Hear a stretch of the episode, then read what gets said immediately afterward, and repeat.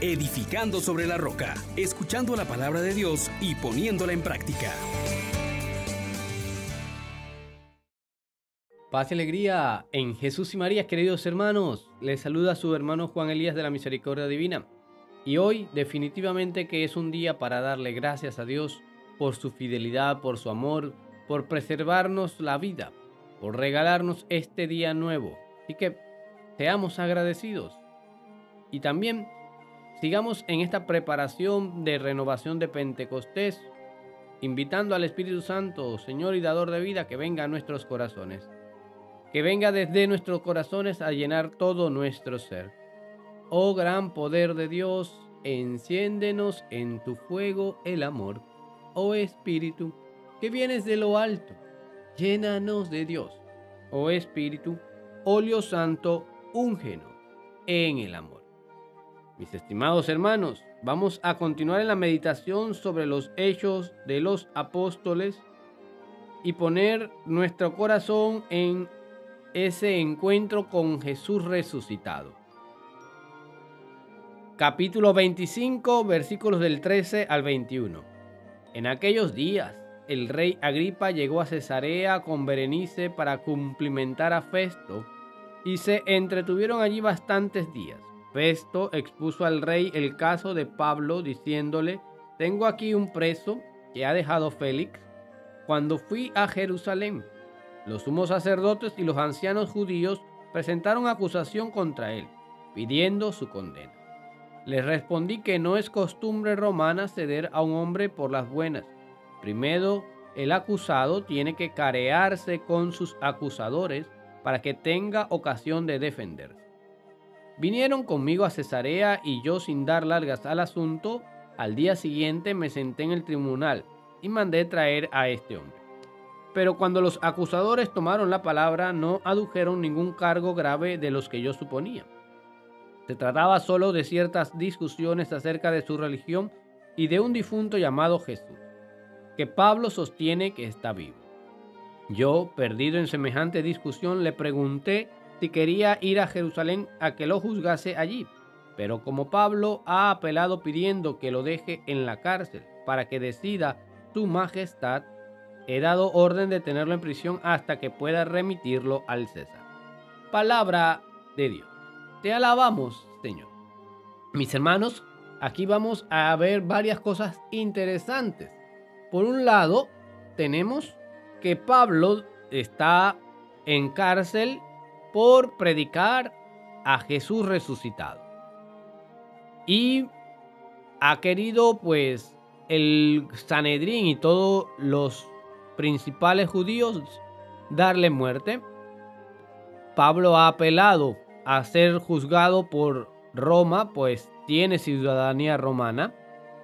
Y esto pues le mantiene en la cárcel. Pero hay unos detalles interesantes que hoy yo quiero que nos detengamos. Festo ha tomado una decisión muy importante. No ha creído la versión de los judíos que pedían la muerte de Pablo sin antes carearlos, sin antes estar en medio de un escuchar cada uno de los implicados.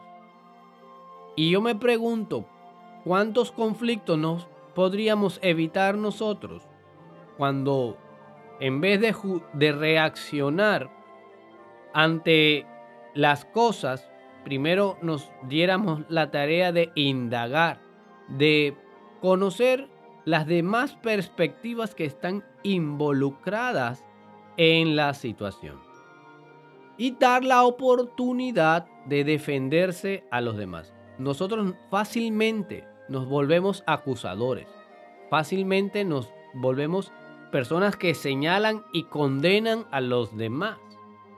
Pero cuando damos la oportunidad a las demás personas para defenderse, para explicarnos al menos su punto de vista o su percepción de la realidad. Es necesario entonces, hermanos, que seamos personas que dan oportunidades de redención, que dan oportunidades para que los demás puedan explicar, no dando paso a la justificación de nuestros pecados, de nuestras faltas, como que todo tiene excusa. Ahora, no, sino también dando la oportunidad de conocer y de que la otra persona pueda expresarse. Jesús hizo algo muy importante con Pedro que lo había negado tres veces. Le vuelve a preguntar y también sabe bajarse. Jesús le va a preguntar a Pedro, ¿me amas más que esto? Y Pedro sabe responder solamente, te quiero.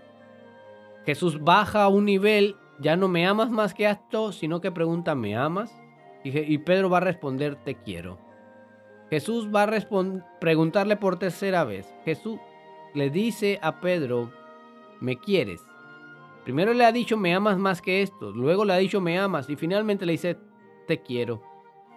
¿Me quieres? Y Pedro le responde, Señor, te quiero.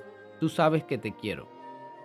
Hoy, pues yo te invito, hermano, hermana, a que tú también al dar testimonio de Cristo, des testimonio de compasión, des, testimonio de oportunidades de redención, oportunidades de realizar a la persona en dignidad, no maltratándola y juzgándola inmisericordiamente. Por eso, hoy, Señor Dios nuestro, te damos gracias porque no nos tratas como merecen nuestras culpas y queremos pedirte que nos concedas la gracia, Señor, de no juzgar de oídas y apresuradamente. Permítenos un juicio sensato en donde damos la oportunidad a las personas para que también puedan redimirse.